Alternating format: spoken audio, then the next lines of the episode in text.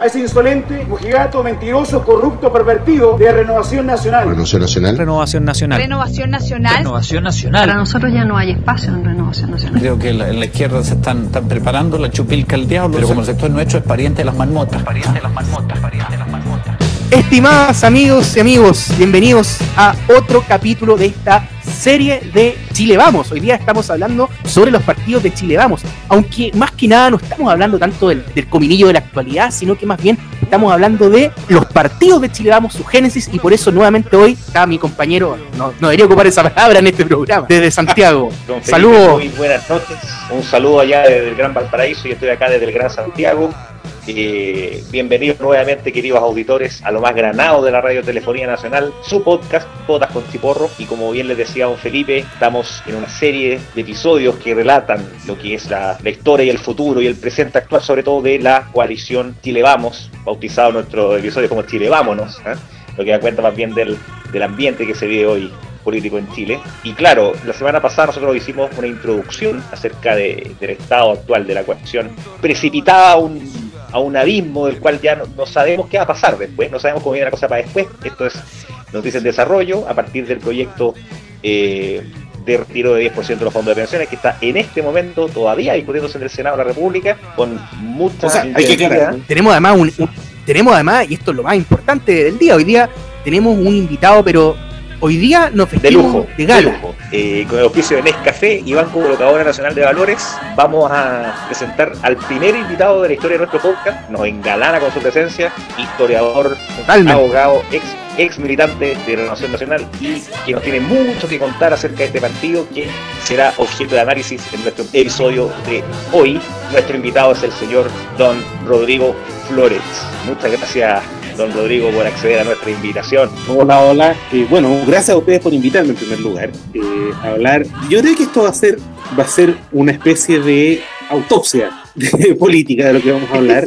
Tal como es la situación de la derecha orgánica en Chile, está en un proceso que si no es, ya no está muerta, es porque no la han avisado nomás, porque de verdad eh, yo creo que no da para mucho más, digamos. Yo creo que por algo en política se usa la palabra descomposición, ¿ah? porque tiene mucho. Se, ocupa por analogía esa, o se usa por, por analogía esa palabra respecto a la descomposición de los cadáveres. Yo creo que no puede ser más apropiado usar esa palabra que en este caso, yo creo. Exactamente, lo es porque estamos llegando a un momento en la historia, como decíamos la vez pasada, verdaderamente dramático. Y no, no vengamos con esto de esto pasa cada cierto tiempo. Sí, es verdad, pero hoy tenemos condiciones que son totalmente distintas desde el punto de vista histórico a las condiciones que se tenían en el pasado. No solamente hay una crisis orgánica en la derecha, esto es una crisis que tiene que ver o tiene relación con el poder en general. Hoy, más que nada, vamos a referirnos a la historia, vamos a referirnos al momento actual de la derecha, pero también desde dónde parte esto y desde la visión de un ex correligionario de eh, Renovación Nacional, igual que eh, don Rodrigo nos decidimos ir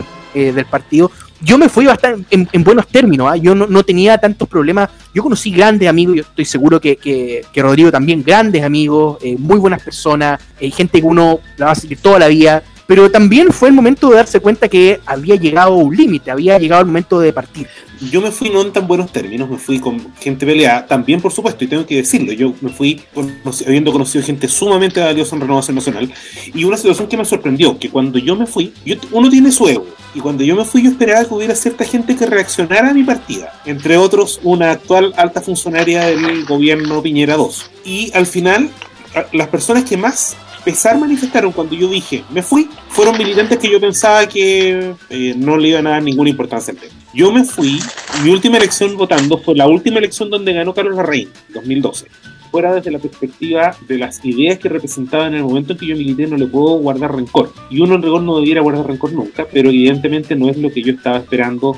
Digamos, la experiencia terminó siendo bastante agraz desde la perspectiva personal. Tema que no, no- no es menester de, este, de, este, de esta emisión, digamos, pero eh, hay que decir que, digamos, hay un momento, hay una frase, esto es una pequeña infidencia, que me comentó una persona que se fue en los mismos días que me fui yo, que le dijo un expresidente del partido, que decía, cuando uno ve que uno eh, marcha a la contra de otro y son números iguales, puede que tenga la razón uno o puede que tenga la razón el otro. Cuando uno está remando para un lado y todos los demás están remando para el otro, es uno el que está en el lugar equivocado. la, la transformación de RN durante el peri- la, década del 2010 es muy dramática, eh, en el sentido de que pensemos que ya a la primera parte de la década en RN, si bien había un liderazgo fuerte, un liderazgo muy visible, como era el de, el, de Carlos Larraín, que tenía, que visitaba todas las sedes, recuerdo que cada sede la visitaba a Carlos Larraín, había una, una vida, podríamos decir, de partido muy activa. Finalmente, llegado a año 2012, 2013, comienza a existir, sobre todo el 2012, comienza a existir este, este barullo de los liberales de RN. Y que finalmente se van de RN, en esta sangría que sufre RN, y se van a, a, lo que se llamaba Amplitud, que terminó siendo además después una especie de grupo de WhatsApp con, eh, con cómo se llama. Hicieron circunnavegar el, el océano eh, en una cáscara de nuez. Exact, exactamente.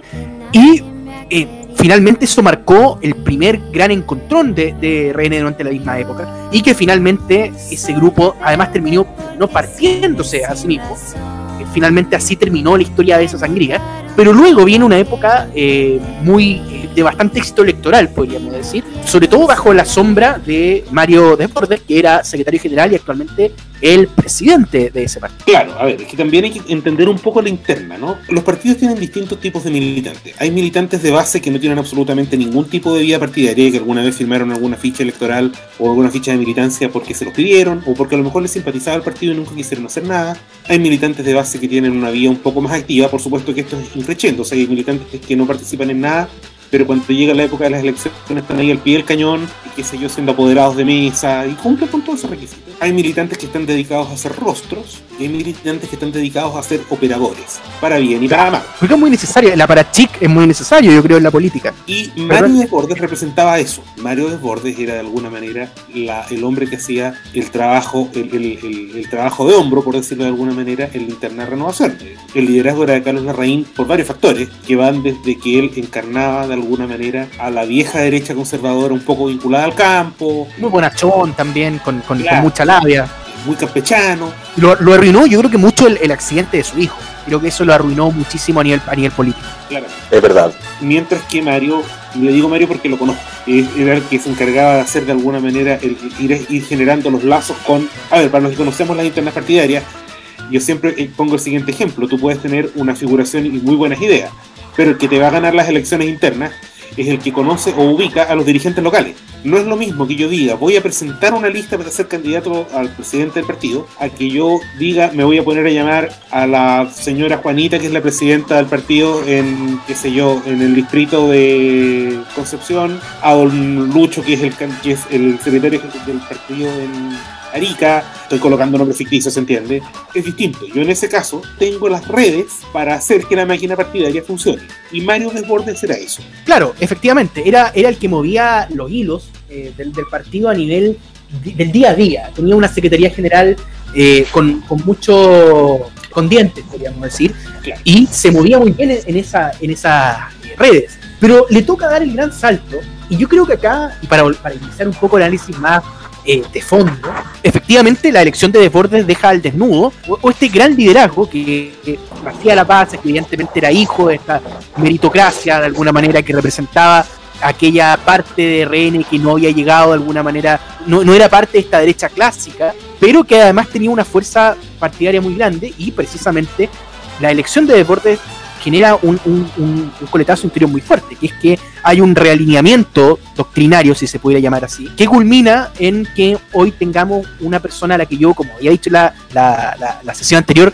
le tengo una relación de amor-odio a Mario Deportes. Y finalmente uno no sabe si quiere, él quiere un RN grande para poner las patas en la convención constituyente, pero ¿para qué? ¿Cuál es el objetivo? ¿Qué, ¿Con qué va a aportar RN más allá de este San Benito de la clase media que, hablábamos con Benjamín la, vez anterior? Es que en realidad es un misterio, porque eh, eh, el proyecto de renovación nacional, que era, vuelvo a decir, eh, era de alguna manera, es una consecuencia histórica de una derecha política que en algún minuto tuvo la derecha política tradicional una enorme potencia, no solo electoral, sino que además política doctrinaria social. o político ideológica y social, construyó mayoría durante una cierta cantidad de tiempo y cuando no construyó mayoría tuvo una minoría que era lo suficientemente relevante para seguir poniendo temas en tabla de alguna manera y Renovación Nacional encargan, encarnaba eso. Y aquí vamos al tema histórico. Es consecuencia de alguna manera del devenir de la derecha chilena y colocaba el siguiente ejemplo. Los rostros fundacionales de Renovación Nacional son los mismos rostros que quedaron huérfanos después de la disolución, o sea, de la suspensión primero y disolución después de los partidos políticos que no representaban a la Unidad Popular. Vuelvo a decir, dentro de los fundadores de Renovación Nacional hay a lo menos cuatro, cinco ex senadores del Partido Nacional, ¿cierto? Don Sergio Nofrecar, Pancho Bulnes, don Pedro Ibáñez, don Sergio Díez y don Víctor García Garcena, creo que alcanzar, y todo, don Víctor, no, que nos acordamos, nos acordamos por, por el mítico el mítico encontrón de Víctor García Garcena con, la Alejandro Rojas. Con la pasionaria. El gran debate que Con la pasionaria, exactamente. Y todo unido a duras penas, además, en el Partido Nacional. Porque el Partido Nacional, es que hay que entenderlo, el Partido Nacional fue una fuerza instrumental. El Partido Nacional surge después del desastre electoral de la derecha el año 65 en las legislativas de ese año, de marzo. De ese diputado. Claro, eh, seis uno fue Partido Conservador Unido, claro. Claro, seis, claro, seis el Partido Liberal y tres el Partido Conservador en aquella elección. Claro, exactamente. un desastre por donde se le mire, donde terminan confluyendo de forma instrumental el año 66 los ex militantes del Partido Liberal, los ex conservadores unidos, más el refuerzo del nacionalismo de Jorge Prat, que ahí donde entra don Sergio Nofejarpa, que no respondía ni a conservadores ni a liberal. Ojo con el origen de don Sergio Nofejarpa porque va a tener una importancia anecdótica respecto de una situación de la actual situación de Renovación Nacional, una copucha o un comentario medio informado. Y así nace el Partido Nacional, que era un partido un poco pegado con chicle, que empieza a tomar cohesión en la medida de que el fiel de la balanza se empieza a desplazar hacia la izquierda y se empieza a formar en un partido que era más que un partido que representara los valores del conservadurismo o el liberalismo, era un partido fervientemente anticomunista. Que era el factor cohesivo. De hecho, en la, en la Unidad Popular no hubo discrepancia respecto de la conducción partidaria. O sea, ahí básicamente la posición del Partido Nacional fue desde el minuto casi inicial emprender una oposición durísima contra Allende, a la cual después la democracia cristiana se termina sumando también en términos muy duros, que no se hagan los locos, eh, terminan formando una alianza electoral, ¿cierto? Que es la, la CODE. paréntesis, así pues se discute si la CODE era una alianza electoral o, era una alianza que iba a durar un poco más. Bueno, después de la elección de marzo del 73, la CODE desaparece prácticamente pero, al final desaparece en el papel, porque en los hechos, si uno empieza a revisar las votaciones importantes, no, y las votaciones en general, eh, nacionales y cristianos siguieron votando alineados, siguieron votando de forma alineada sin discrepancia parlamentaria. Ojo con eso, ¿ya? O sea, la CODE formalmente desaparece después de que asume el Congreso Nuevo el 21 de mayo de los 73, pero materialmente siguieron votando alineados hasta el último día. No hubo discrepancia, no hubo un DC disidente, por ejemplo, en el acuerdo del 22 de agosto del 73. O sea, lo más a la izquierda que puede haber tenido la democracia cristiana en la Cámara, que era Andrés Elwin, formó parte de la redacción del acuerdo. Claro, efectivamente. Y, por el Partido Nacional entiendo que eh, Mario Ornello era uno de los, de los principales redactores del acuerdo y de hecho gran parte, y además Mario Ornello era quien redactaba las acusaciones constitucionales, entonces él tenía talento para poder describir jurídicamente cuáles eran los vicios en los que había caído el gobierno de Allende. Eh, tal cual. Entonces, él de alguna manera, cuando decimos el Partido Nacional de un partido que, se, que era un poco a la fuerza, claro, se crea a la fuerza porque la circunstancia lleva a la derecha a reorganizarse después de más de 100 años, porque todo esto ya los liberales llevaban décadas derechizándose, el Partido Conservador siempre de derecha. Eh, y esta, este desastre electoral los lleva a reorganizarse en torno a una fuerza política nueva que les permitía tratar de reagrupar fuerzas, de cómo se llama, enfrentar elecciones de forma un poco más unida, de tratar con el sistema electoral de la época, que es básicamente el mismo que tenemos hoy en día para elecciones parlamentarias, Así es, el mismo. Eh, proporcional corregido, para ser capaces de enfrentar de mejor manera que en esa elección que fue un desastre. Una vez, me acuerdo, sacamos la, la cuenta con una persona y podrían haber sido capaces de llegar como a los 12 o 14 diputados en total y haber sacado un senador en eh, lo que hoy día sería la región de Maule, la, la, agrupación eh, provincial Talca, Curicó, eh, Maule, Linares. Era un partido instrumental que termina cohesionándose en torno al anticomunismo, o al antimarxismo, o al antiizquierdismo. tienen, esta, tienen esta posición, forman parte de la coalición de oposición Allende, que, claro, la CODE se disuelve después de mayo del 73, pero vuelvo a decir, yo creo que aquí uno tiene que pensar desde la, la perspectiva práctica y sigue existiendo hasta el último día del régimen institucional, porque siguieron votando alineados todos los proyectos relevantes. Bueno, llega el 11 de septiembre, cada el sistema de partidos políticos, se disuelve el Congreso el 21 y los políticos empiezan a quedar un poco huérfanos porque los militares, cuando toman el gobierno, empiezan a meter civiles en general, pero mucho civil que venía o del mundo técnico, mucho profesional joven, y no tanto rostro salvo en cargos muy puntuales vinculados a la vieja derecha. Y de hecho, perdón que te, interrumpa ahí, eh, Rodrigo, de hecho, de este fenómeno hemos hablado mucho con, Benjamín en el, pasado, de cómo el, gobierno militar constituyó pudiéramos decir, una nueva especie de, de nueva nomenclatura política, en la que, de hecho, los rostros, como tú dices, del, del Partido Nacional, que venían de la política formal, antigua, tuvieron cargos, por lo menos durante la primera fase del gobierno, digamos ya de año 73 al 81,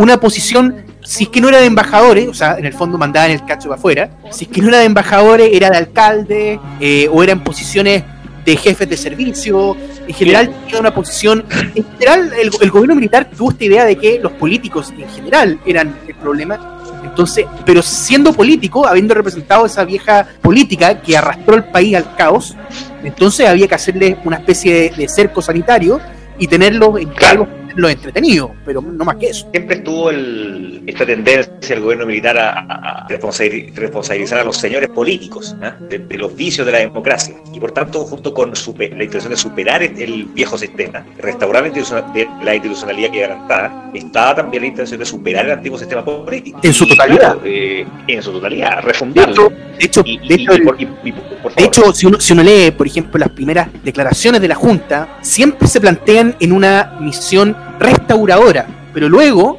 Así va a ser una misión refundacional, o sea, es otra fase. Es que ahí también tenemos que entender lo siguiente. Eh, los militares, a contar del 73, vienen a representar, viniendo desde fuera de la política, la lógica del partido del orden. Vale decir, el restablecimiento del orden social mediante un relanzamiento de la política, diciendo, nosotros venimos a restaurar lo mejor de los valores patrios tradicionales, dejando de lado a la política tradicional que fue la que consiguió que esos valores patrios tradicionales terminaran siendo abandonados. Por supuesto que hay una serie de otros factores más, pero y efectivamente, cu- cuando uno empieza a revisar los nombres, ¿qué fue de los partidos del, del- del- de los, políticos del Partido Nacional? Ya, uno se acuerda que don Sergio Nofejarpe en esos primeros años fue embajador en Argentina, que don Pancho y en Colombia, que don Pancho Bulnes fue embajador en Lima, protagonista de un famoso incidente internacional que terminó con un en, en Lima y con el Así es. embajador Bulnes expulsado de Perú. Y claro, y en las alcaldías, por ejemplo, designaron en, en mi pueblo natal, los dos primeros alcaldes que designó la Junta, que fueron alcaldes hasta el año 86, fueron exregidores nacionales. José Luis Infante y. Gonzalo Perellón. Eh, y, uno, y si uno empieza a revisar en otras comunas, la historia también no fue muy distinta a esa, ¿ya? Pero fueron encargos de ese estilo, que eran cargos de, de- o ser alcalde en esos años era netamente administrativo. Claro, era quien administraba una casa. Y, y esto que hemos, ah, hemos dado en llamar con don Felipe el pinochetismo espiritual, por ejemplo, las damas de rojo, de, de, de verde, café y así todos los colores. ¿eh? El tema que la- existiendo. Claro, pero- esa es parte del- del- de, lo- de las fuerzas vivas, como se decía. las fuerzas vivas. Siempre me he reído de la expresión fuerzas vivas, porque hay fuerzas muertas. Entonces, el, el que siempre me he emplea, reído de eso. el que empleaba esa expresión y, y en, en una, en- al referirse a, a un movimiento que fuera capaz de representar a, el ideario de Portales era Jorge Prat. ¿Y a qué se refería? A que de alguna manera el- debía existir un, un movimiento que representara las fuerzas vivas de la sociedad chilena, en el sentido de que no fuera simplemente una especie de conciliábulo de políticos que se repartieran cupos de poder. De alguna manera, eh, estamos hablando de la época, la segunda mitad de la década del 40, cuando ya habían denuncias más o menos serias respecto de una crisis moral por el anquilosamiento del Partido Radical en el gobierno, donde ya se miraba que de alguna manera los radicales miraban eh, el gobierno de Chile como su fondo personal, un espacio para pagar favores, para acomodar gente, para eh, esa famosa frase del a mí no me ven, póngame donde haya, ocupando la, la- la frase maldita muy propia de los radicales y de alguna manera Jorge Prat lo que hacía era decir, no, aquí el gobierno tiene que ser, eh, digamos, representado, tenemos que ser capaces de generar un movimiento que no represente a esa gente que ve al gobierno como un botín, sino que a las fuerzas vivas de la sociedad chilena, los trabajadores, los, los pequeños empresarios, eh, que fueran capaces de representar eso en el gobierno. Qué bueno que toma, que toma el tema de Jorge Prat, porque vamos dibujando estas. Yo creo que para entender RN hay que entender las familias del régimen, como se le denomina en España Así es. A, a la. Las familias a- de Franquismo, claro. Exactamente, las familias del régimen en este caso, vamos haciendo un, un paneo general sobre las familias del régimen hacia principios de los 80, que es la época que se interesa formar el Movimiento de Unidad Nacional, Frente Nacional del Trabajo, entonces pensemos en las familias del régimen hacia el momento del plebiscito del 80. Y al momento del plebiscito del 80 tenemos bastante bien marcada, recién hacíamos referencia a esta nueva eh, intelectualidad tecnócrata que había llegado no solo con los Chicago, sino que en- con gente que. Exacto, y quizá el papa de esa familia era Sergio Fernández, evidentemente que era el símbolo de, esta, eh, de estos advenedizos con mucho talento que habían ocupado cargos que nunca hubieran ocupado en un gobierno nacional. Sergio Fernández, el Tejo de Castro, eh, Pablo Aragona, Exactamente, Exactamente. que, representaban a una, a una derecha muy joven que no tenía vínculos formales con la derecha tradicional del Partido Nacional. O sea, ojo, que eh, los, los Chicago sí habían formado parte en alguna comisión programática de la campaña de Jorge Alessandro del 70, Así pero efectivamente pero era una vinculación menor, o sea, no eran el motor ni el espíritu de la derecha hasta entrados los militares al gobierno. Eh, y esa es una familia, ¿ya? Esa es una familia muy definible. Y tú sabes dónde terminó esa familia, mayoritariamente. O sea, de- eh, con la crisis del 82 salieron cascando. No, no, no, no, no digo, digo su, su herencia, podríamos decir, y ellos mismos terminaron mayoritariamente en la, en la UDI y luego en la UDI por el sí, y luego en la UDI, de nuevo. Claro, tal cual. De hecho, Exacto. curiosamente, no se integran, salvo en ese, o sea, ni siquiera en el breve periodo en que la UDI y Renovación fueron un solo partido, sino que se integran a la UDI, que Claro. es este proyecto novedoso que, de, de- de Jaime Guzmán que trataba de enfocar a la derecha desde una perspectiva distinta a la que había sido el enfoque tradicional del sector. Esa es una familia, Clara. Lo que habrían sido los penenes del- del- de, la, de la administración Arias de, Claro, Arias Navarro. claro, en, en España. Luego, que eran perennes porque eran los profesores no numerarios, porque no formaban parte ni de la falange, ni del Opus Dei, ni de la cúpula militar. ¿ya? Claro, eran las tres familias, además de los tradicionalistas, pero otro elemento.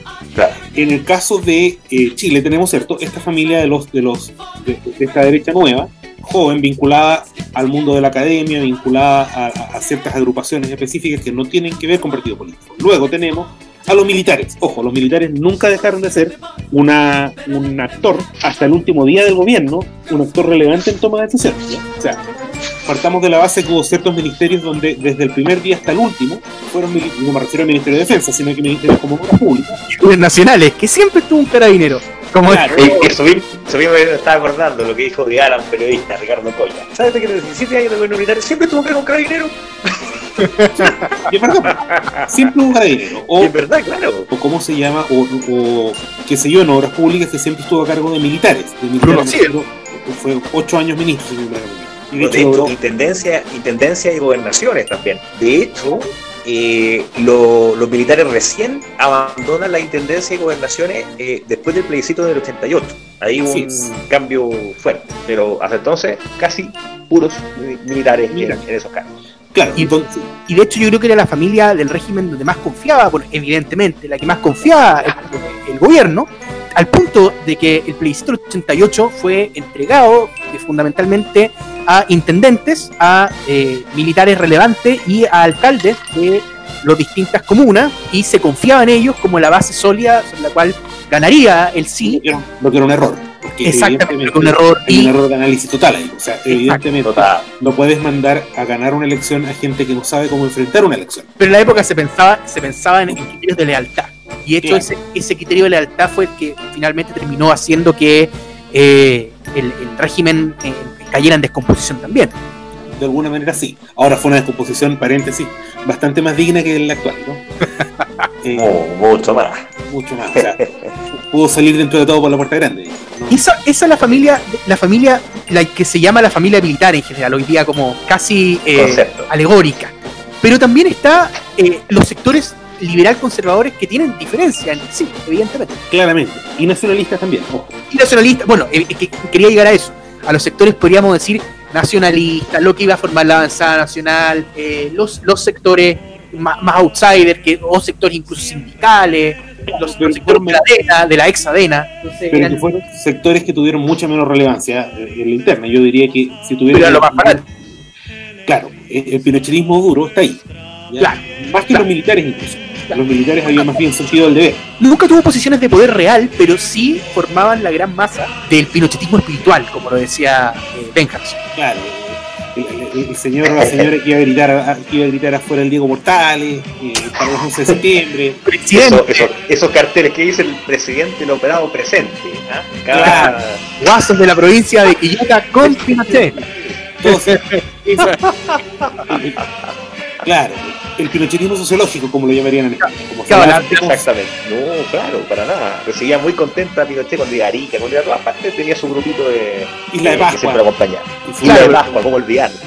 Hace poco con don, con don Felipe, Ah, rememorábamos qué hace poco el Llorana presidente. Era presidente. Y este, un, da- un datazo y comentábamos con, Un datazo. con y no pudimos decir en, en la, el, el podcast anterior, el capítulo anterior, La niña Llorana Presidente, eh, la niña que ustedes pueden estar escuchando de fondo en este momento la, la mítica canción aquella, que pensábamos que era de la visita del 80, no era de esa visita. La, la, la canción Llorana Presidente es de una visita del año 87.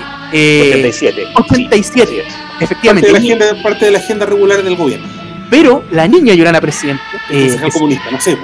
no, no, no, no, no. Es la actual gobernadora de Isla de maravilla. Laurita Rapu. Laurita. Alarcón Laura, Rapu. Laura Tarita Alarcón Rapo, hoy es la gobernadora de la provincia de Isla de Pascua. Y que Este lloraba al final, que fue abrazada por la señora Lucía por el general. Y cuentan que el año 96, eh, 95, cuando, cuando el general Pinochet, en ese momento comandante en jefe del ejército, cumple 80 años, le hacen un gran cumpleaños, y ahí está el registro de esta torta con un pelón inmenso. Eh, ¿Cómo se llama? Kiko Morandé animando el, el- el evento. Ese día habría aparecido la niña llorando a presidente cantando en el cumpleaños 80 de, eh.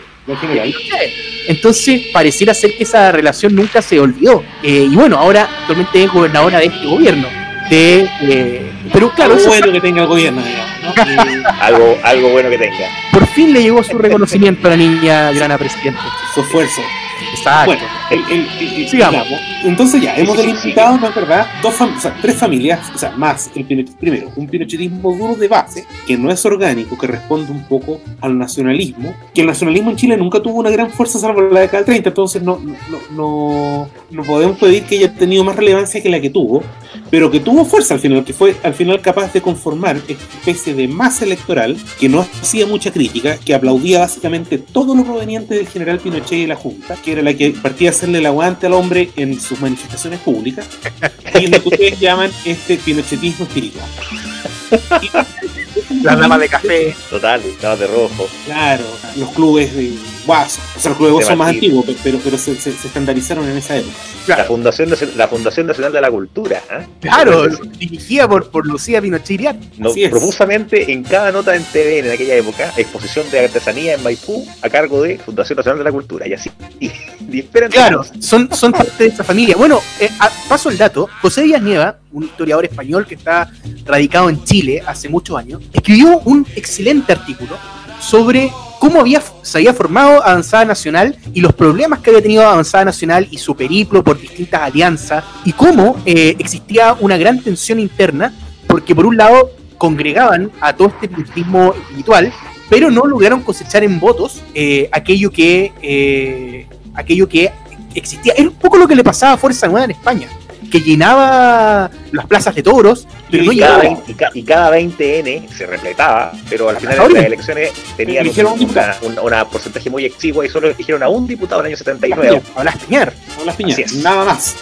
Claro, el, pinochet- el pinochetismo encarnado en avanzada nacional eh, se veía muy fuerte en la calle, pero yo tengo la impresión de que al final del día el lector pinochetista, o sea, el lector de derecha, que puede haber simpatizado probablemente con el general Pinochet, eh, y mucho, al final del día no se perdió. Al final del día terminaba diciendo, bueno, yo igual termino votando por los que conozco. Y le puso el voto en la elección del 89 más a Renovación Nacional que la UDI, pero a esos dos partidos esencialmente. Digamos, terminó cuadrándose un poco allí. O sea, porque eran partidos con los que se iba a la segura, porque eran partidos que tenían una, identidad política definida, eh, y no se perdió el, el- el lector desde esa perspectiva, porque el proyecto de avanzada nacional representaba el nacionalismo, mucha sí, pero el nacionalismo eh, ya en la década a nivel internacional estaba en retroceso. Representaba el pinochetismo, sí, pero pucha, ¿qué es el pinochetismo como proyecto político? No, y Pinochet ni siquiera era militante de esos partidos. De hecho, Pin- Pinochet nunca quiso, además tampoco, si bien dijo, hay unas frases como he conocido Avanzada Nacional desde que era muy pequeña, y ahora ya la veo grande, eh, frases por el estilo. Claro. Eh, evidentemente que tampoco manifestó su adhesión absoluta por eh, Avanzada Nacional. Entonces era un pinochetismo sin Pinochet, y más encima con Pinochet vivo. Entonces ni siquiera era como un peronismo sin Perón. Era un Bueno, pinochetismo de- de con hecho- Pinochet de sin hecho, Pinochet. De hecho, en esas elecciones del 89 fueron un poco caóticas porque pasa, pasa lo que dice Rodrigo, que claramente la mayoría del electorado de derecha se aglutina en esta lista, aquella denominada en esa época democracia y progreso, ¿ah? un nombre como para despistar. Y, pero resulta que la derecha fue en cinco listas. Esto, Al esto final no- del día, claro. Fue en la lista B, Democracia y Progreso, lista C, Partido del Sur, lista D, Alianza de Centro, otro nombre para distraer, la lista E, que era de, de de Rasuri, que fue el Partido Liberal, una facción del Partido Liberal, con el Partido Socialista Chileno, que fue un engendro creado para atraer, para atraer votantes socialistas al régimen. Es que hay un paréntesis que hacer ahí. La, el Partido Socialista, yo tuve la oportunidad de trabajar eh, en oficina con militantes socialistas. Y hay una cosa que yo terminé aprendiendo de los socialistas que me llamó la atención. Los socialistas, y, y alguna vez cuando hablaban del, del- de los socialistas por el sí y todo el cuento, me explicaban lo siguiente. Los socialistas tienen que estar en todos los espacios donde haya discusión. Así. Sin rodeo, sin ambaje, sin, sin margen de duda. Por lo tanto, eh, tú puedes ser eh, socialista y ser muy izquierdista y bla, bla, bla. Pero eh, si te toca cuadrarte en el otro lado, pues desde la perspectiva instrumental lo vas a hacer. De forma temporal, de forma un poco marginal, pero lo tienes que hacer porque tienes que ser capaz de estar e integrar todos los espacios que te sean posibles. Claro. Y, y- y claro, y, y- y- y la última lista en competencia en aquella elección de parte de la derecha era la lista F del Partido Nacional. Y, y resulta que si uno Phillips. suma, claro, Phillips. Patricio Phillips, y resulta que si uno suma, hace el ejercicio de simulación, si uno suma todas esas listas, las cinco, en que fue la derecha, suma alrededor de un 41% de los votos. Y resulta que ustedes saben, sepan lo siguiente, que en la elección del 89, la concertación obtuvo 12 doblajes y por tanto obtuvo 72 diputados contra 48 de democracia y progreso. ¿Saben cuántos doblajes habría habido si la derecha hubiera ido toda unida? Dos.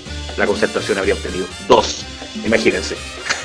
¿Cómo habría cambiado la historia? 62 versus eh, ¿cuál? 58. 58. Claro, pero efectivamente, efectivamente toda, toda esa, esa selva que era el, nacionalismo, o, no solamente el nacionalismo, porque generalmente también hay otros grupos como el nacional sindicalista, etcétera, etcétera, que no cabe, digamos, para, para qué hablar, son grupos muy, muy, pequeños. Pero hay un, un grueso que, que decía eh, Rodrigo recién, que era todo ese grupo que finalmente terminó eh, vertebrando Renovación Nacional y la UDI y que fundamentalmente eran los grupos liberal conservadores clásicos o bien que tenían algunos elementos nuevos, pero no eran parte de esta familia tecnócrata que o terminó fuera, terminó siendo parte los llamados grupos fácticos, como les dijo, eh, los, los poderes fácticos del señor Alamán, que también es una forma de participar en la derecha, porque la derecha no solo participa en los partidos políticos, esa es una, no, no, una excepcionalidad de la derecha, participa en muchos otros grupos y ahí tiene su verdadero poder, eh, al menos económicamente, pero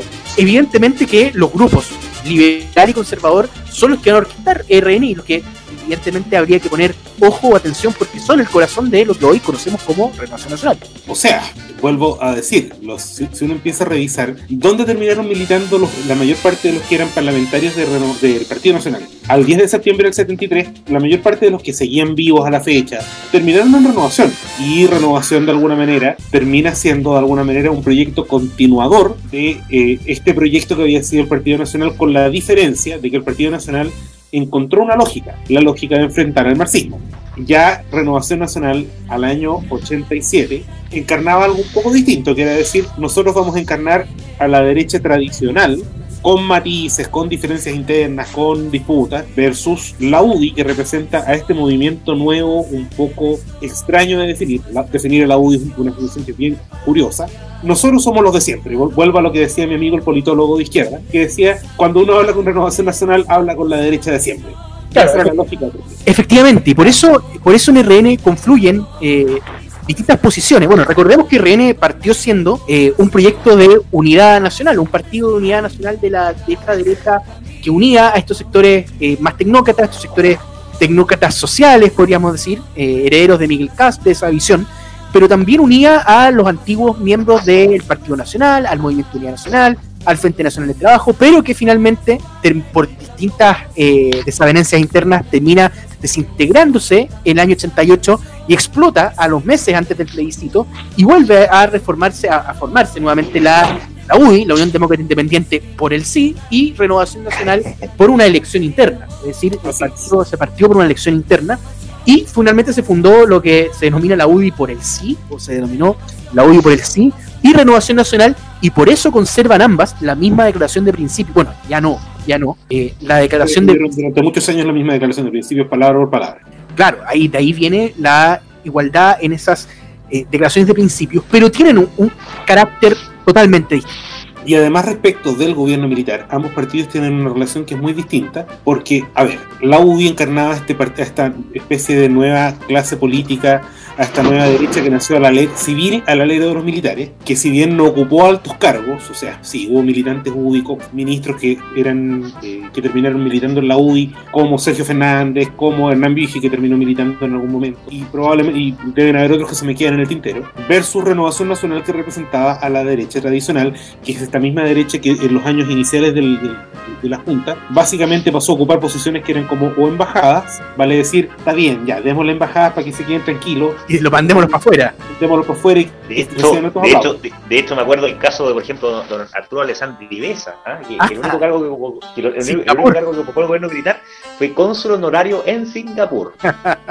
bueno, eh, eh, eso, es, eso ex parlamentario ocuparon posiciones muy menores en el gobierno militar, como, como decía Rodrigo, evidentemente porque querían tenerlo fuera, que no influyeran mucho en el debate interno. O sea, pero no sacarlos, no expulsarlo, pero claro, marginarlos. Pero a partir del año 83, eh, con el, el, reflote de la política interna, Harpa llega al, al Ministerio del Interior, hay un quiebre importante en, en, la, en, la, en, la, política exterior del gobierno y, por tanto, inicia una nueva era que luego, bueno, dura muy poco, pero eh, finalmente este, esta primavera de Harpa, como se le denominó en la, en la época, finalmente termina, pero eh, va a trasuntar en lo que es Renovación Nacional. Renovación Nacional que va a tener dos grandes contendores, podríamos decir. Por un lado, don Sergio Nofre Jarpa, que en paz descanse, y por el otro lado, Andrés Salamán, que van a marcar... Su, jefe de gabinete del Ministerio del Interior. Dato, exactamente, pero que van a terminar, por lo menos luego del año 94, puntualmente, total y absolutamente enemistados hasta, hasta el final, diría yo, porque ni siquiera quiso votar Jarpa por, eh, por la primaria por Alamán, ya vamos a votar por Longueira. Datos interesantes, yo creo que respecto, para cerrar un poco la relación, y con esto doy un broche de oro respecto al cierre de la relación política entre los ex militantes entre lo que es Renovación Nacional y cómo se llama y el gobierno de Pinochet. ¿Saben ustedes cuántos ministros de Pinochet llegaron a militar a Renovación? Eh, Dos. Dos. Dos, de todos de los 17 años. Dos. Wow. ¿Quiénes? Sergio Nofe Jarpa, evidente. Claro. Ah, evidente. Y Francisco Javier Cuadra. Ah, ¿verdad? Bueno, Ah. Francisco Javier Cuadra que se fue con la puerta chica. Pero Claro, escándalo droga en el Congreso, en el 95. Que, que debe, haber Caso de sido, de- debe haber sido de los ministros civiles más relevantes del gobierno militar, pero son solo dos. Absolutamente. Bueno, dice mucho respecto de cuál era el talante del gobierno militar que solo dos ministros fueran miembros de Renovación Nacional. Y efectivamente a partir del 88 se da, o sobre todo el 89, una lucha subterránea que va a durar muchos años y que va a tener episodios bien marcados, consejos generales muy eh, fuertes, muy duros, y que va a marcar esta primera parte, esta primera parte de las dos almas de rehenes, realmente. Las dos almas de rehenes se manifestaron en la interna desde, digamos, después del plebiscito del 88, ¿cierto? Que, que es esta, lo que vuelvo a decir para los que hemos sido militantes cuando se empieza a hablar de el ala y el sector, el ala dura y el sector liberal, que estuvieron en una pugna constante por cupos de poder, donde Alamán fue el gran rostro de una, más allá de que el que terminó llegando más lejos dentro del sector liberal fue Sebastián Piñera, que no provenía, vuelvo a decir, del mundo tradicional de la derecha, sino que provenía políticamente hablando de la democracia cristiana. Y fue una pugna que, si tú me preguntas a mí, fue una constante hasta las elecciones internas de 2006. Porque en las elecciones internas de 2006 pasó una cuestión muy curiosa. Básicamente, todos los militantes tradicionales del partido, del ala que fueran, se cuadraron detrás de Carlos Larraín. Por eso uno ve que en la misma mesa estaban Carlos Larraín, Manuel José Sandón, Lili Pérez, que eran personas que después entre ellos uno no encuentra muchos elementos en común, que era la mesa respaldada por el ala dura, pero también por Sebastián Piñera. Y de hecho, Carlos Larraín tampoco era una figura sa- resaltante a nivel nacional en ese momento, era concejal concejal de Las Condes había sido alcalde por la renuncia eh, de Lavín, pero no era, eh, de hecho ni, ni siquiera ganó después de la masa, pero no era una figura, podríamos decir, de figuración nacional, era una figura muy importante en RN, pero no era una figura potente afuera. Es un poco lo que le- lo- eh, la diferencia entre Carlos Larraín y, y Desbordes, eran dos figuras, Desbordes una figura de figuración interna. Claro, claro. A ver, es que hay una diferencia. Mario Desbordes creció a la sombra de Carlos Larraín como operador interno. Ya hay que hacer esa pequeña gran salvedad. Mientras que Carlos Larraín creció a la sombra de su billetera y de sus nexos internos. A ver, yo voy a, emitir un, un comentario súper duro. eh, los partidos se mantienen, en- nadie paga las cuotas de militancia. Yo no sé, Felipe, si tú alguna vez las pagaste, pero yo no pagué nunca. Entonces hay que entender que los partidos no se mantienen en base, aunque te digan que sí, a las cuotas que ponen los militares. Los partidos, y estoy hablando del funcionamiento diario, no estoy hablando del funcionamiento en campaña. Tener luz, agua y servicios como el teléfono en las sedes del partido, eso no se paga con las cuotas de los militantes, sino que se paga porque hay militantes de mucho poder económico que ponen plata. Y eso a mí me lo comentó, eh, me lo comentaron en innumerables ocasiones, que todas las sedes de la región metropolitana tenían las cuentas pagas al día, básicamente porque Carlos Larraín ponía la plata. Eso es lo que siempre se decía, que muchos debían sus elecciones a Carlos Larraín. Respecto a las elecciones es un tema aparte, pero respecto al funcionamiento diario, de los temas de funcionamiento logístico del partido, de un partido de tener, de tener un lugar donde albergar militantes con luz eléctrica, así de básico, dependían de la billetera de Carlos Larraín. Si Carlos Larraín se trazaba, habían sedes que a lo mejor tenían que esperar a pagar el atraso. Más allá de los lazos personales que él pudiera tener, el impronte que él pudiera tener como líder, que como tú dices con tanta gracia, hasta el año 2006 era básicamente un concejal por los condes. Era el mecenas de Rey. Tenía que ver con que Carlos Larraín ponía mucha plata, más plata que la que ponía Sebastián Piñera, por ejemplo, que también ponía plata, ojo. Y en muchas campañas la billetera de Carlos Larraín podía marcar la diferencia entre ganar o perder. Y fue una de las razones, o fue la gran razón que lo catapultó a la presidencia entonces. Tuvo electoralmente buen desempeño, eh, su, el RN de Larraín tuvo en general un buen desempeño, no quizá tan bueno como el de Monkeberg el, el 2017, que fue recuperó gran parte de su caudal electoral. Eh, se transformó en la primera fuerza política en Chile. Exactamente, ap apelando a esta idea de eh, que luego de Forde para reforzar, que esta idea de la clase media que nadie sabe, todos sabemos qué es y nadie sabe lo que es a la vez. Y bueno, efectivamente, este es el momento donde se unen las, las, las dos almas hasta lo, los encontrones que van a tener el 2012, pero recordemos que durante los años 90 esta discusión de las dos almas va a ser eh, pero feroz, o sea, al, nivel de que en la, un consejo general eh, en el que expone a Alamand y en el que Alamand es tibiamente aplaudido, luego va a entrar Sergio Jarpa y van a haber gritos de se siente, año 90, se siente, se siente Jarpa presidente. E incluso cuenta también una anécdota que hay una fiesta que se hace tras ese consejo general y Alamand manda a comprar unos gorros de estos típicos gorros, no sé si te acuerdas tú, Benjamín, estos gorros de la campaña del sí, eh, típicos republicanos.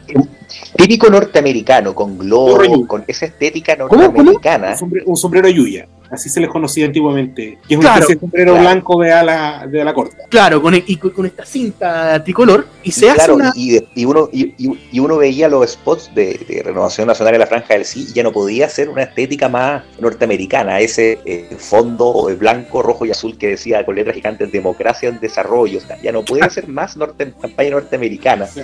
Y, y, esos gorros, todo, todo el discurso también. El discurso, total. Totalmente. Y, de hecho, bueno, en esa, en esa fiesta que se hizo después, Sergio Núñez Jarpa llegó en eh, eh, montó en cólera, absolutamente, cuando vio esos gorros y dijo, yo no quiero estas cosas gringas, yo no quiero estas cosas norteamericanas. Y sacaron los gorritos. O sea, llegó, llegó a, ese, a ese nivel el, poder de Sergio Núñez Jarpa, pero que va a perder, evidentemente, ese poder a lo largo de la década. Tanto es así que llegando, la, pudiendo reelegirse el año 94, eh, decide no correr y alejarse de la política partidaria y finalmente parece ser el triunfo de Alamán, de la, de la opción de Alamán, de la opción de la llamada democracia de los acuerdos, aunque seamos sinceros. Alamán siempre se arroga ser él el artífice de la democracia de los acuerdos, aunque Elwin siempre llamaba a Sergio Frejarpa. De hecho, la reforma laboral del año 94 se resuelve en un diálogo entre, ¿cómo se llama? Gabriel Valdés y Jarpa. Alamán, en realidad, el rol que cumple allí es más mito que realidad. Como, como ustedes dicen, o como tú dices, Felipe, es Jarpa el interlocutor válido que tenía el presidente Elwin al hablar con renovación. La diferencia es que Alamán, Alamán quizá tenía una, públicamente tenía mayor disposición al diálogo y era el que presionaba de alguna manera para que este diálogo ocurriera a nivel público, pero finalmente el interlocutor era Sergio, Sergio Nofejarpa o Miguel Otero, y ellos siempre fueron los, después de la muerte de Jaime Guzmán, eh, siempre ellos fueron los interlocutores, pensemos, pensemos en que Elwin no iba a tratar con un cabro chico. En, en resumidas cuentas, es que tú te explicas, claro, de alguna manera para, a ver, hay que plantearlo también, el presidente Elwin también era un político de la vieja escuela. Claro, efectivamente. Él él era, senador y ya había sido presidente del Senado antes de 1973, por lo tanto, él eh, probablemente miraba a Jarpa como un igual, no como un niño. Eh, Alamán era un niño. Eh, desde esa perspectiva, por mucho que él se arrogue la lógica, claro, él puede haber tenido una impronta más dada por ser liberal a llegar al acuerdo con sectores políticos que no eran tan afines a la derecha, pero no es él, materialmente hablando, quien saca adelante una serie de reformas políticas que emprendió o que acometieron en los primeros gobiernos de la concertación, ya con eh, pactando con la derecha, digamos, sino que fue Jarpa. Ya. Y además, además Alamán sufre una derrota bastante humillante. eh, o sea, son dos grandes derrotas, pero una más humillante que la otra. Una a nivel de pulso interno en la derecha, el votante de derecha, que es la elección del 93. Elección en la que eh, se enfrentaba eh, por el distrito eh, Las Condes, distrito 21. ¿no? 23. 23. No, el 23, el de la, las Condes, Vitacura y Los Bandistea, que estaban Carlos Bombal por la UDI y Andrés Alamán por la Nacional. Alamán Recordemos que ese defendiendo el distrito, Oh, claro. Claro. Exacto, Evelyn Matei, que era, fue diputada, de hecho, electa con 42% contra 19% de Lavín, el gallo de pelea en aquella época, y resulta que, bueno, por las circunstancias que todos conocen, es. Eh, eh, eh, Evelyn Matei salió de Renovación Nacional, digamos, y le Sí, no hay que decir cómo. y bueno, Alamán fue que defendió un escaño por Renovación Nacional en el año 93 en ese distrito, Las Condes, y la competencia era Carlos Bombal, de la UDI, que de hecho ya era diputado, pero por Santiago. Donde había sido alcalde. Y, e- exactamente, donde había sido alcalde, y el, su lema era Santiago lo quiere, y salió pero de calle, ganando con 38% en aquella oportunidad, Sopla. y, exacto, y el 93 se fue- cambió a Las Condes y le compitió a Alamán. Y resulta que y ahí se produjo algo muy interesante, que claro, RN tenía una gran votación del 29, pero el 93, el feudo tradicional de la derecha, pierde. Es Bombal el que saca más votos, saca un 34 contra 31 de Andrés Alamán, eh, pero ambos logran el pero ambos logran el primer doblaje histórico del sector. Dejan fuera a Elena Caraval, sí. Exactamente, que era la diputada en ejercicio de la esa es la, esa la esa es la que marca el, el pulso. Pero la más humillante ya la conocemos y la comentamos en la franja 2 también. Sí, Una La más de humillante sí. se da en- en- entre los dos mismos contrincantes, pero ya a nivel de circunstancia Santiago Oriente, eh, donde, la- eh, donde Bombal barre a la más 26 contra 17. Una cosa. Que bien ocupado, el- que bien ocupado el, el, el Alamán, no, no me acuerdo si quedó tercero o cuarto en esa. No, en esa- cuarto, cuarto. Sí, ¿Por qué? Cuarto, cuarto, ¿Por qué? cuarto, porque Foxley, Bombal primero, Foxley Foxley quedó segundo. y Jaime Esteve quedó tercero. Jaime Esteves, 21. expresidente del Club de Mis Amores. Exactamente, Efectivamente. 24 con 21. Y entonces, y dueño Foxley y Exacto. Y exministro de, de de Ricardo Lago. Y exdiputado también. Eh, Ex todo. 24 ex todo, sí. Eh, les voy a contar una, algo bien curioso porque mi polola es hija de un primo de este señor, Jaime. Entonces, eh, entonces, bueno, él es como el único rojo de la familia, digamos, lo demás son todos de él. Entonces cuentan como cosas muy curiosas de, me contaba cosas muy curiosas de él que yo no sabía, como que estuvo exiliado en la Unión Soviética. Era rojo, rojo, rojo. Con Bolodia, Claro, claro. Como, como- José Miguel o sea, duro, duro. Claro, y es- escucha Chile, todo, eso, todo, eso, todo ese tema. Y después pasó a la renovación, o se renovó, digamos, en algún momento, eh, porque después se fue a Francia. Entonces ahí como que se renovó entre comillas. Pero el punto es que, claro, el 24, de 24-21 fue la eh, competencia Foxley Esteves y por tanto Alemán quedó cuarto. Humillante. Que además, Bom- que además Bombal aprovechó como munición eh, el caso droga. En toda la referencia a, a, a Alamán. Dijo que eh, en la franja de la UDI se podía, eh, Alamán, eh, perdón, Bombal decía, mi lucha contra la corrupción y contra la droga ha sido dura. Bueno, bueno Alamán, Alamán quedó Hizo muy su marcado. con eso. Alamán quedó Claro. muy marcado con el caso de droga. Ah, yo creo Así que es. hasta el día de hoy, en alguna manera. Porque nunca quiso desmentir.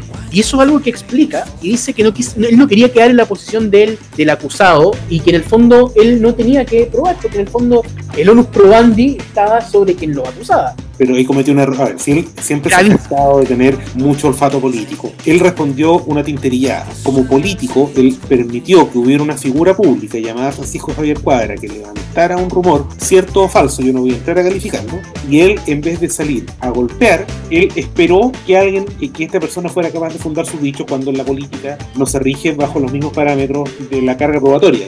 Salvo que yo exija que entregue las pruebas y haga un acto público diciendo, demuéstrelo, eh, la carga probatoria en- no existe en política, no hay nadie que la tenga, Es dinámica. claro. Así es. Absolutamente. Bueno, y Alamán, Alamán cometió ese gran error. Empezó su declive a nivel partidario. Recordemos que también había empezó el surgimiento de Sebastián Piñera, que no era precisamente su amigo, y empezó el- este, este declive de Alamán después se fue a Estados Unidos. Y allí RN entonces quedó para la siguiente década. Recordemos que el primer presidente de la- de la- del nuevo siglo fue Alberto Cardenil, en una, duró un, un año. Y posteriormente ese RN ya es muy distinto. Es un RN donde la patrulla juvenil ya no era tan juvenil. Tenemos a, a un Alamán que está más o menos fuera. Tenemos a Alberto Espina, que está, que está muy fuerte. Y, pero tenemos la presidencia de Sebastián Piñera. Y la presidencia de eh, Sebastián Piñera en RN marca una impronta totalmente distinta. De hecho, hasta el logo de RN pasa a ser muy piñerista. Lo que comentábamos con, con Benjamín en, en la historia de la franja. Pasa a ser literalmente una R, una N y tic.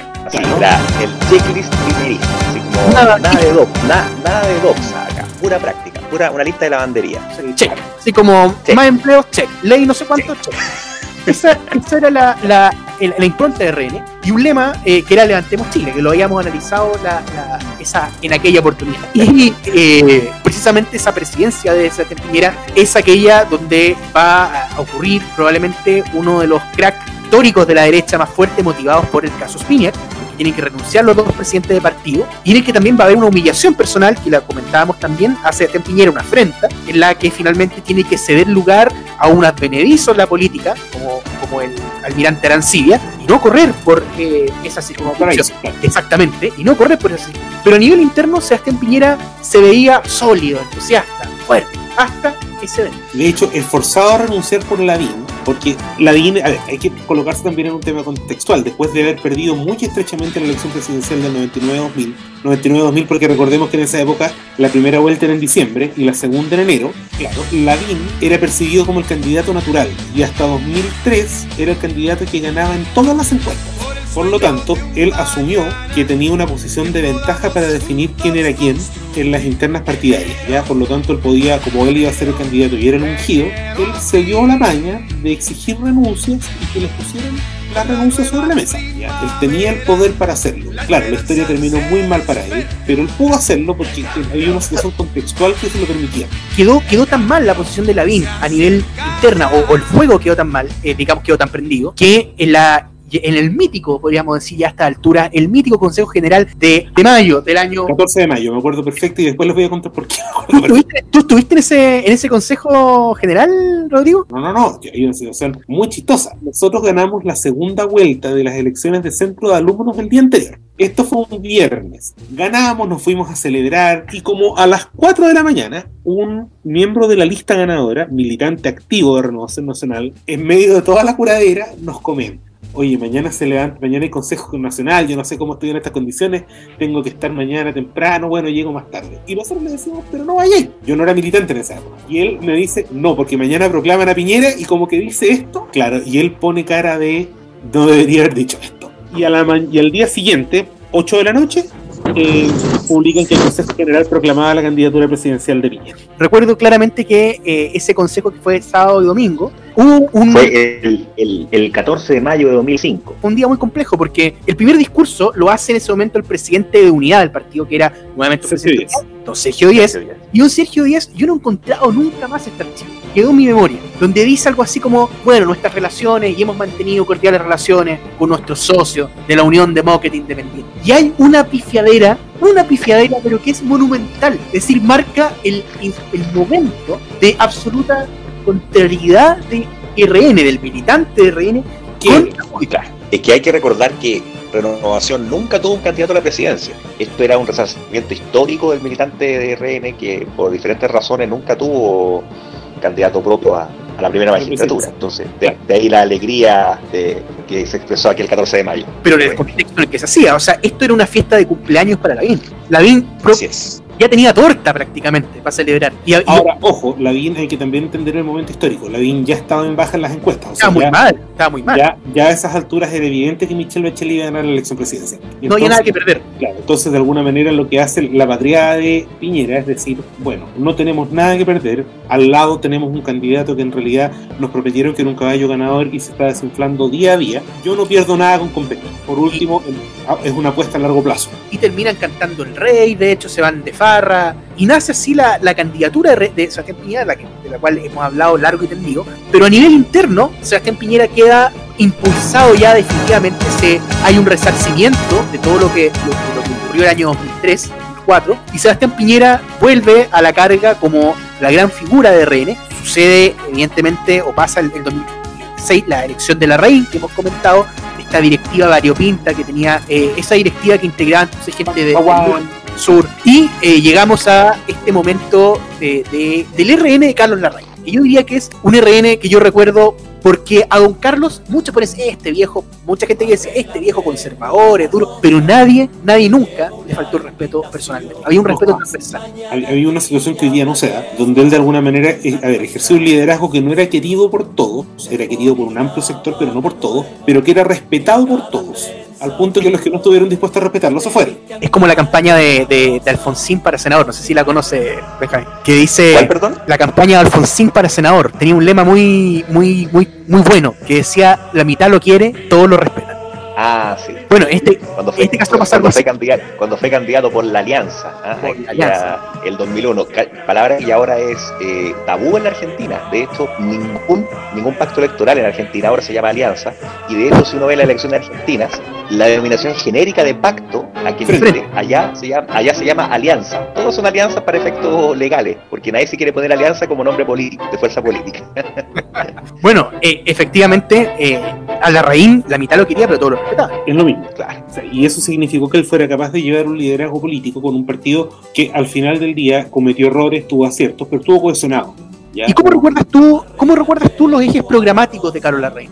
O sea, es que Carlos Larraín básicamente sí promovía un discurso de derecha conservadora, distinto a lo que la gente cree que es el conservadurismo de la UDI. Vuelvo a decir, creía en una derecha conservadora que era tradicional, eh, que básicamente era De misa dominical. de misa dominical, eh, muy respetuoso de ciertos, de, de ciertos elementos esenciales, defensa de la vida, eh, matrimonio de, personas de, de distinto sexo como, como constitución tradicional de la familia. Curiosamente, poco comentario en materia económica.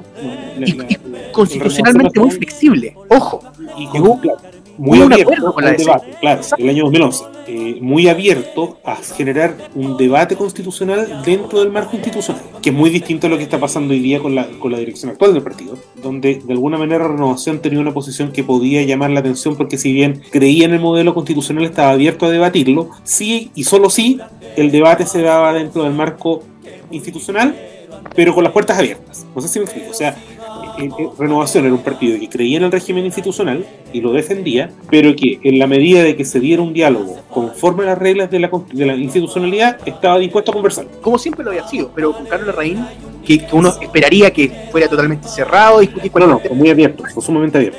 muy abierto, muy abierto. Pero en esta época, pero en esta época se, se, se crean muchas sedes.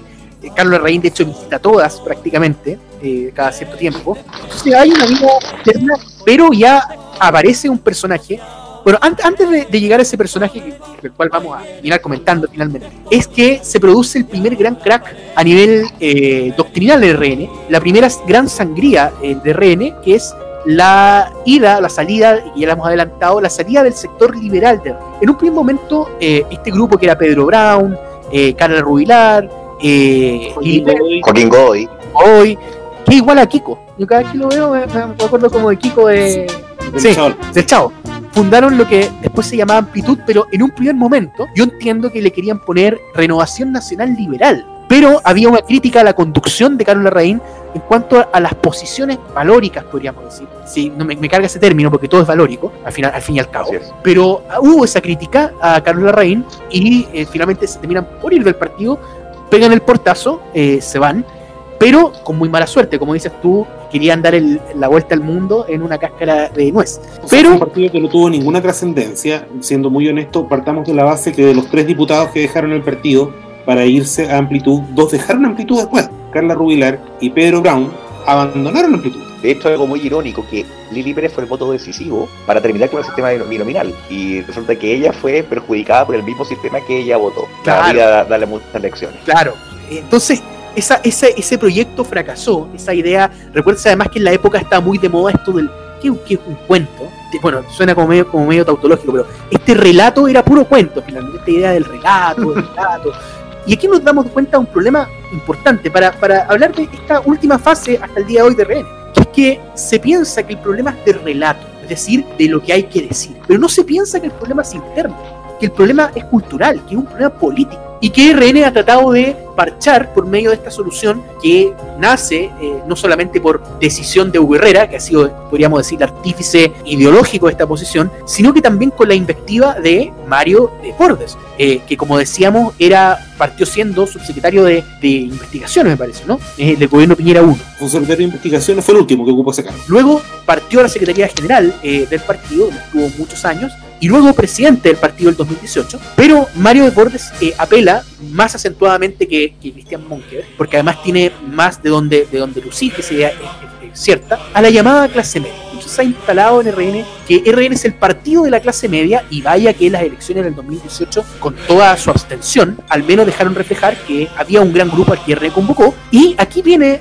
la discusión fundamental sobre qué es RN hoy. Este RN que fundamentalmente sigue teniendo dos almas, en la que Alamán ya no es aquel reformista eh, de los años 90, sino que... El Partido del Orden día. Exactamente, ese es el, el caporal del Partido del Orden. Y por otra parte, un partido que parece, como hemos dicho, no sé si tú estás de acuerdo conmigo, Rodrigo y Benjamín, la idea de un partido atrápalo todo. Es decir, es capaz de llevar a cualquiera como candidato, con tal de ganar y de representar esta idea de la clase media y con esta idea de, que las dos almas justifican todo. Y que en el fondo cualquier discusión interna está justificada en que siempre ha habido dos almas, aunque esto en realidad es una excusa, porque siempre hay límites, siempre se entendió que había límites, pero hoy día da lo mismo porque en el fondo es parte de la naturaleza. Eso es una canallada. Lo que pasa, a ver, es que eso quiere decir que tú estás liderando un partido y aquí hay una crítica. A ver, aquí es donde viene el comentario. Cuando hablábamos del nacionalismo pratista y de Sergio Nofre Jarpa, Mario Desbordes, digamos, él siempre en lo personal se sintió mucho más cercano a don Sergio Nofre Jarpa que a cualquier otro liderazgo histórico del partido. Eso lo declaraba él textualmente de su boca. Entonces, cuando yo veo el comportamiento que está teniendo hoy día, me parecía muy raro. Y claro, al final del día lo que está haciendo por eso, esa era la anécdota que yo dije en algún minuto que iba a comentar. Eh, me parece muy raro, o parecía muy raro, pero es evidente. Lo que está tratando de hacer es transformar este partido, que era un partido que en algún minuto era variopinto dentro de la derecha, a lo que tú llamas efectivamente un partido atrápalo todo. Desde gente como Eric Olivera, que se definía cercana al socialismo, eh, hasta eh, personas que todavía siguen representando el liderario tradicional del partido. Claro, en esa, en esa idea de partido atrápalo todo, yo entiendo que este, este neoharpismo, si lo pudiera, no sé si están de acuerdo con ese término, porque no, no sé si Harpa estuviera de acuerdo con un partido así. Pero yo creo que tiene elementos muy positivos, y lo había dicho recién, electoralmente va a ser muy exitoso. Yo creo que electoralmente representa lo que gran parte, lo que hemos conversado con Benjamín en capítulos anteriores, que es este chileno, que la verdad es que no le importan nada o no hubo poco los temas valóricos, más que nada lo que le importa es conservar su casa, que su casita, su autito, mandar a los hijos al colegio, digamos, eh, pagar sus deudas, digamos, y, que no lo molesten mucho, y que ese, esa persona va a votar a RN porque no quiere meterse en el, problema político eh, profundo, y en ese sentido, claro, tiene mucho donde ganar, y evidentemente la figura de Desbordes no es una mala figura, es decir, que es una, persona que se ha demostrado que, quiere poner las patas en el plato, digámoslo así, del Congreso y de eh, la Convención Constituyente. Yo lo que yo no sé eh, es si Deportes cree que con lo que está haciendo va a poder marcar, va a poder influir realmente en la discusión política real o solamente a nivel parlamentario. Si cree que es la, la discusión parlamentaria está en lo cierto, pero si cree que él va a poder influir en la sociedad, está muy equivocado. Yo creo que él cree que sí. Yo creo que él cree, suena cacofónico, pero que sí. Yo creo que él está seguro de que su, su apuesta es transformarse en un partido gravitante desde la perspectiva de representar a la mayor cantidad de sectores posibles, lo que no, no se puede realizar en términos reales, digamos. Los partidos políticos, aun cuando quieran ser partidos de masas, y lo que él está tratando de hacer probablemente puede que sea su forma de enfocar un partido de masa, siempre van a terminar satisfaciendo a unos, pero no a otros. Y es lo normal, y es lo habitual. En, cualquier régimen de partido, digamos, los partidos tienen que tener, a mi gusto, no pueden perder de vista ciertas cosas como que deben ser capaces de tener, salvo que estemos en Argentina y nos llamemos oficialismo, eh, tienen que tener cierta consistencia doctrinaria. Por supuesto que la consistencia doctrinaria se puede ir modificando porque la historia puede ir cambiando, pero hay ciertos temas que son trascendentes. Si tú estás tratando de generar un partido de masas sacrificando la consistencia doctrinaria, probablemente vas a terminar sacrificando la consistencia doctrinaria y también la capacidad de convocar a la masa. Lo que hay hoy día es un discurso que de buenas a primeras convoca, porque en el fondo el decir, decirse el partido de la clase media y representar este interés transversal, no político, etcétera, etcétera, claro, evidentemente puede generar una, buena cuota eh, de, de caudal electoral para Renovación Nacional. El punto es ¿Es para qué? ¿Para hacer el jamón de sándwich de, una ecuación política? ¿Para hacer el eterno, la eterna transaca entre dos bloques radicalizados? Pero ¿cuál es la propuesta de René? ¿Qué, en, qué cree René? Y si, si eso puede calificarse de derecho o no. Yo, creo que esa, yo me vuelvo a pregunta. A ver, yo creo que ahí estamos en un pequeño problema, porque al final, si tú me preguntas a mí en qué crees, o sea, de partida, yo creo que hoy día tenemos una derecha política que no tiene una convicción doctrinaria seria. O sea, aquí, Total. Eh, digamos, y, y de alguna manera todo lo que ha pasado en los últimos meses tiene que ver un poco con eso, con que la derecha se concentró en defender detalles en vez de cuidar el fuerte. La derecha como eh, yo el otro día en Twitter le leí a una persona que decía, bueno, nos están echando abajo el régimen institucional sin ningún eh, descaro, pero claro, la derecha consiguió un triunfazo. Los gays no se casan entre ellos. Yo no sé dónde está RN si eso puede calificarse de derecha. Eso es, una, es que ese es el punto, porque entonces eh, yo creo en, que hay un proyecto de derecha que es bastante visible. Eso de, que hay muchas derechas, sí es cierto, hay muchas familias de, la derecha, pero finalmente hay un discurso más o menos claro respecto de que representa eh, una derecha eh, aquí y en todo el mundo. El punto es que RN eh, en esta ambición electoral y de llegar a la clase media, no solamente descuida esta posición de derecha, sino que se declara en rebeldía con esta posición, diciendo que la derecha aguanta muchas cosas, y finalmente yo no sé si esto, este gesto le puede pasar la cuenta a Mario Desbordes a nivel interno, porque el votante de Mario, de Mario Desbordes, el votante de base, el, militante de RN, es un militante que, no, que no parece que está muy, muy, muy en esta, en esta posición. Está un poco disgustado. Claro, y quiere un gesto más nacional, no sé, que Desbordes salga con la bandera, eh, alguna cosa nacional, porque en el fondo eh, es a Desbordes le falta muchísimo ese ingrediente, eh, ese ingrediente espiritual de la derecha, y hay hasta el momento o sobreabunda en, en propuestas para la clase media, etcétera, pero que no logran encantar a quien se dice de derecha o que históricamente profesa ideas de derecha. Es que ahí tenemos que empezar un debate que no vamos a poder zanjar en este podcast, pero tenemos que ser capaces de pensar la derecha chilena, y vuelvo a decir aquí una crítica transversal, no solamente a renovación, pero en especial le pega a renovación. ¿Encarna realmente a la derecha?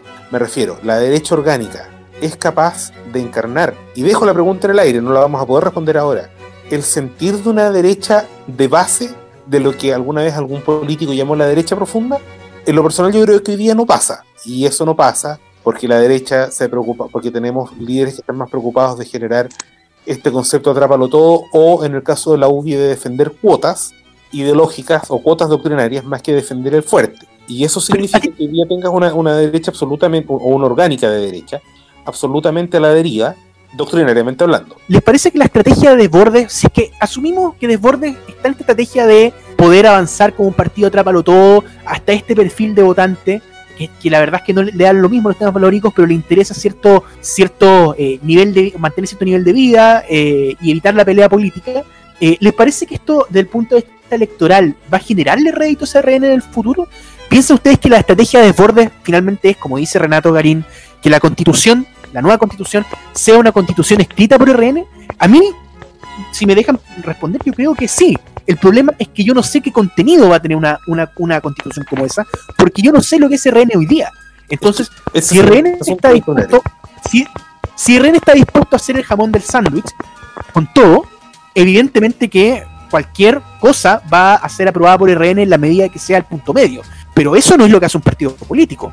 Esa no es la misión de un partido político. Entonces, está muy bien. Mario Desbordes tiene muchos elementos favorables. Y por eso yo tengo una posición crítica, pero con reserva respecto a Mario Desbordes. Eh, a diferencia de la gente, por ejemplo, que es más seguidora de José Antonio Cast, de esas tesis, eh, que lo ven casi como un agente de la KGB. Claro, porque la gente que sigue a José Antonio Cast, como diría, es de la política desde la perspectiva de la confrontación.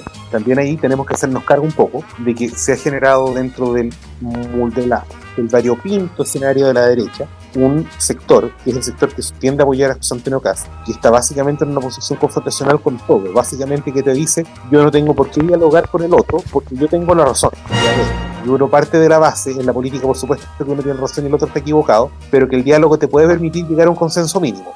Los partidarios de Cast no, por eso que yo, entiendo tu posición, que es más responsable. Es que efectivamente no va a pelear, eh, y Deportes sabe que no puede pelear ese mismo nicho, porque ese nicho del 10% pero no va a pelear entre tres partidos del 10%. Eso sería un, suicidio político. El punto es que tampoco hay una posición, no hay, no hay una posición política más allá del discurso de la clase media, pero que no tiene sustancia. Hasta el momento no tiene sustancia. No, y eso preocupa mucho, porque quieren redactar la nueva constitución. Entonces, si es que el input ideológico lo hace la izquierda, finalmente RN va a ser, va a moderar lo que dice la izquierda, pero no va a proponer nada nuevo. Es que ese es el asunto si tú me dices cuál es la nueva constitución, hay que asumir que va a ganar el apruebo, la, el plebiscito, ¿no es verdad? Por lejos. O sea, lo más probable, sí, más, más allá de que yo lo personal lo voy a votar rechazo, pero va a ganar el apruebo. Eh, hay que asumir que Renovación Nacional, o sea, que esa nueva constitución probablemente va a ser un texto muy distinto al que tenemos vigente hoy en día, más allá de que hayan conceptos que son trascendentes, ¿no es verdad? Pero va a ser bastante distinto. Y cuando uno me dice es que la constitución escrita por Renovación Nacional, eso a mí no me dice nada, por lo que mismo que dices tú.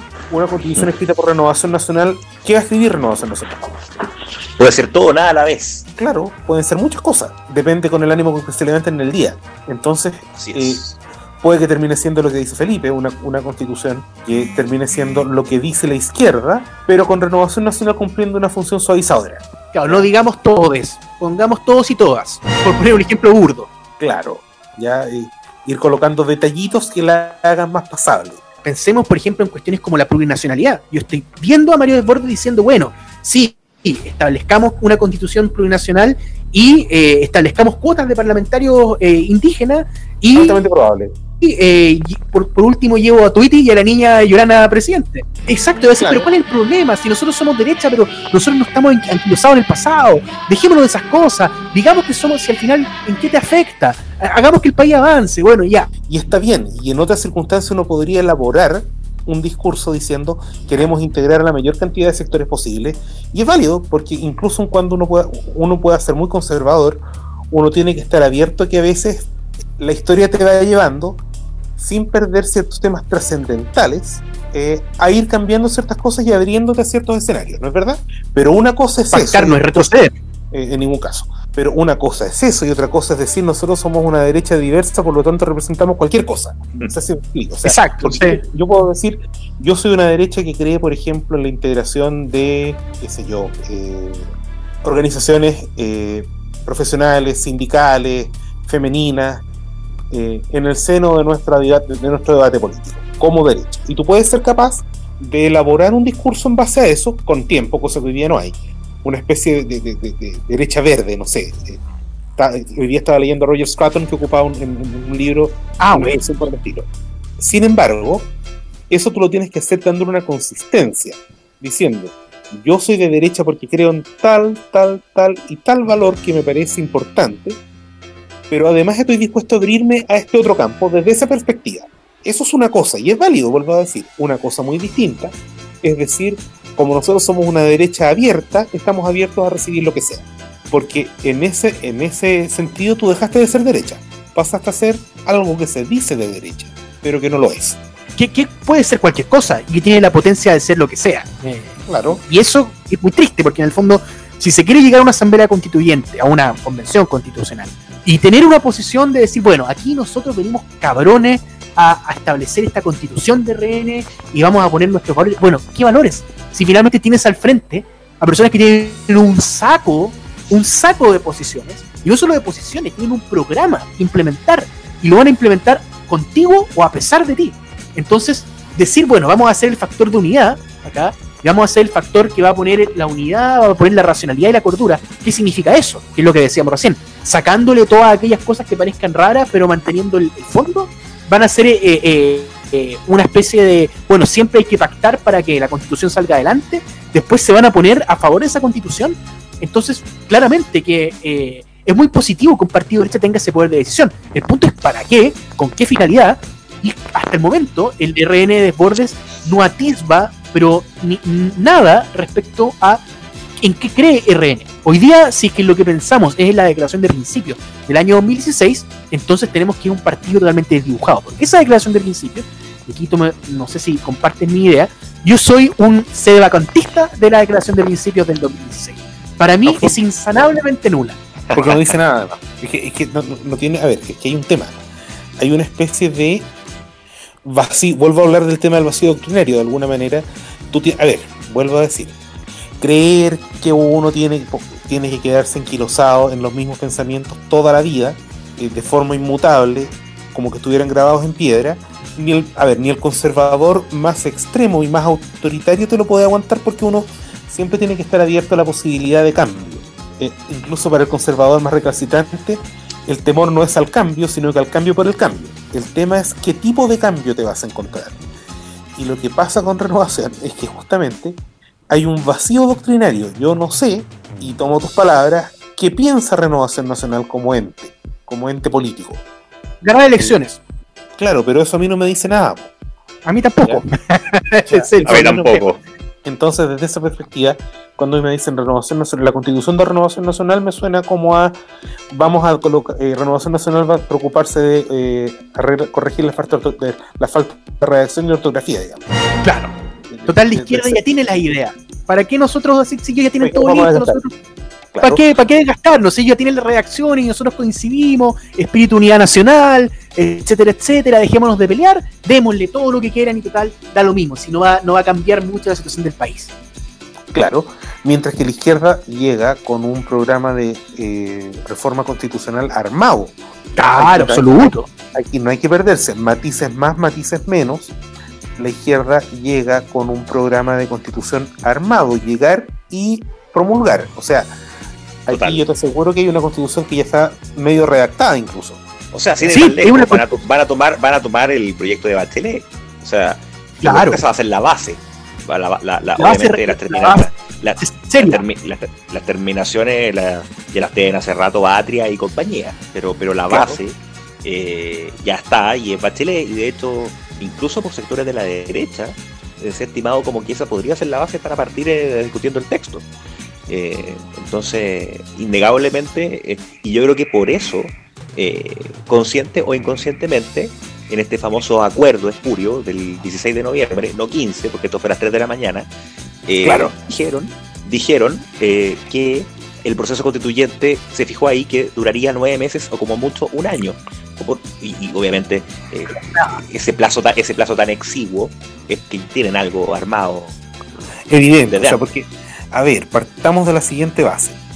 El proyecto constitucional de 1925 se debatió muy poco tiempo, muy muy poco tiempo, pero era porque basi- pero era porque básicamente desde la perspectiva formal no era una nueva constitución, ¿ya? Claro, materialmente iba- iba- hablando lo era, era, pero formalmente hablando era solo una gran reforma constitucional. No que iba a ser y, esto, y esto y es muy curioso, y de hecho, si se fijan ustedes, la constitución del 33 también fue una simple reforma de la del 28. O sea, Claro. técnicamente Chile tuvo, tuvo técnicamente una sola constitución desde el 28 hasta el 80. Claro, De 170 162 años. Porque eran Claro, básicamente solo reformas, por eso duraron poco. Y, la, y el Así debate de la constitución del 80 fue como de seis años más o menos, ¿ya? En distintas Ya. etapas. Desde la Comisión Ortúzar, el, el debate del Consejo de Estado y el proyecto Casi- final que casi aprueba la. Junta de Gobierno. Claro, casi siete años entre su Claro. entre la formación de la CENC y la entrada en vigor fue de octubre del 73 a octubre del 80. Y ojo Claro. que el texto, los textos de la CEN que están reflejados en las actas constitucionales, el acta constitucional número 3, y esto opinión que suscribo muy personalísimamente, eh, es muy superior al artículo 19 actual. Claro. Eh, y ahí tú te das cuenta que hubo un debate muy serio y muy extenso respecto de cuál era el modelo constitucional a seguir. Ese dato que tú das implica que hubo un debate constante y largo. Aquí quieren sacar un proceso constitucional con constitución firmada y promul- promulgada y entrada en vigencia en un año. A ver, el proceso evidentemente se extendió merced a, a la pandemia, pero Se prorrogó más bien. Claro, pero de alguna manera era iba a durar un año porque, a ver, porque la izquierda llega con el proceso, llega con el- la constitución en la mano. Y ellos Total. llegan con un texto en la mano, comas más, comas menos, digamos. O sea, probablemente pueden haber algunos agregados, algunos temas que falte por afinar, por afinar pero ellos llegan con el texto en la mano, listo, llegar y aprobar. Por lo tanto, ¿cuál es el rol de Renovación Nacional ahí? Si me dices que Renovación Nacional yo veo el comportamiento que tiene y para mí el rol que tiene básicamente es jugar a ser una especie de ministro de fe del texto de la izquierda. O de corrector del texto de la izquierda.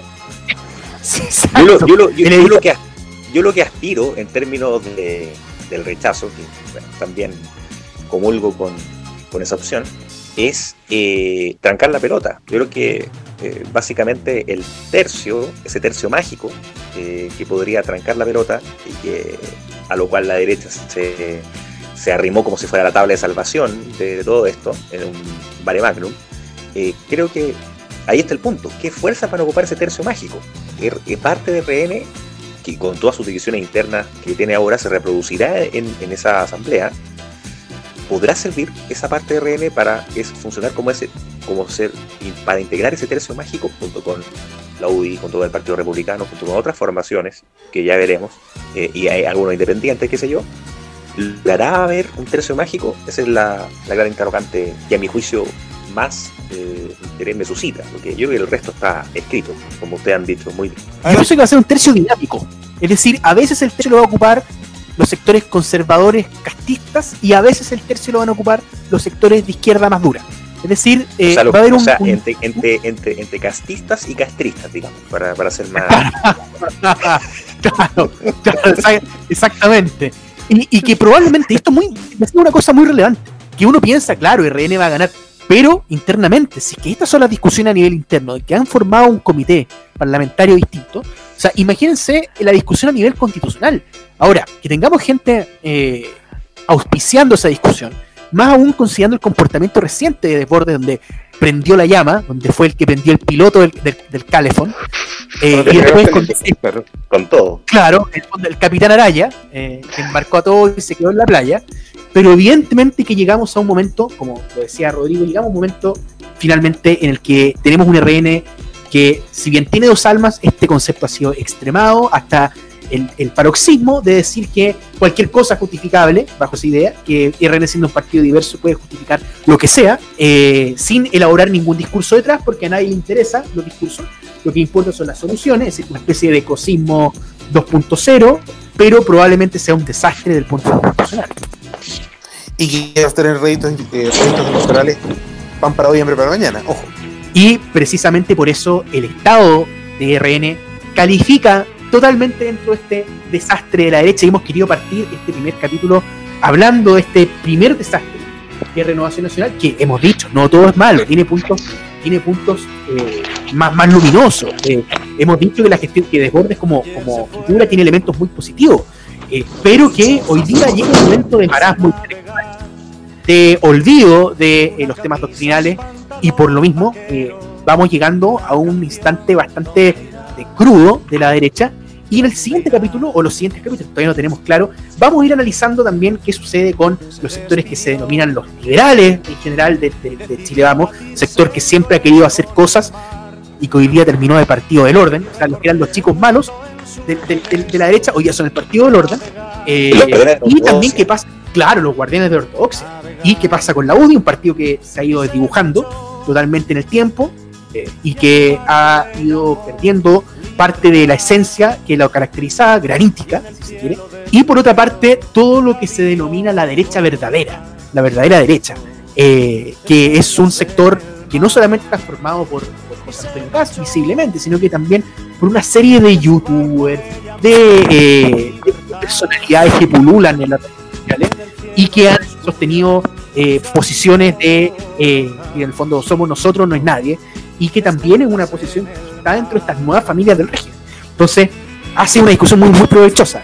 Creo que sí, ha sido una conversación muy interesante. Claro, de, de conclusión un poco fatídica, ¿no?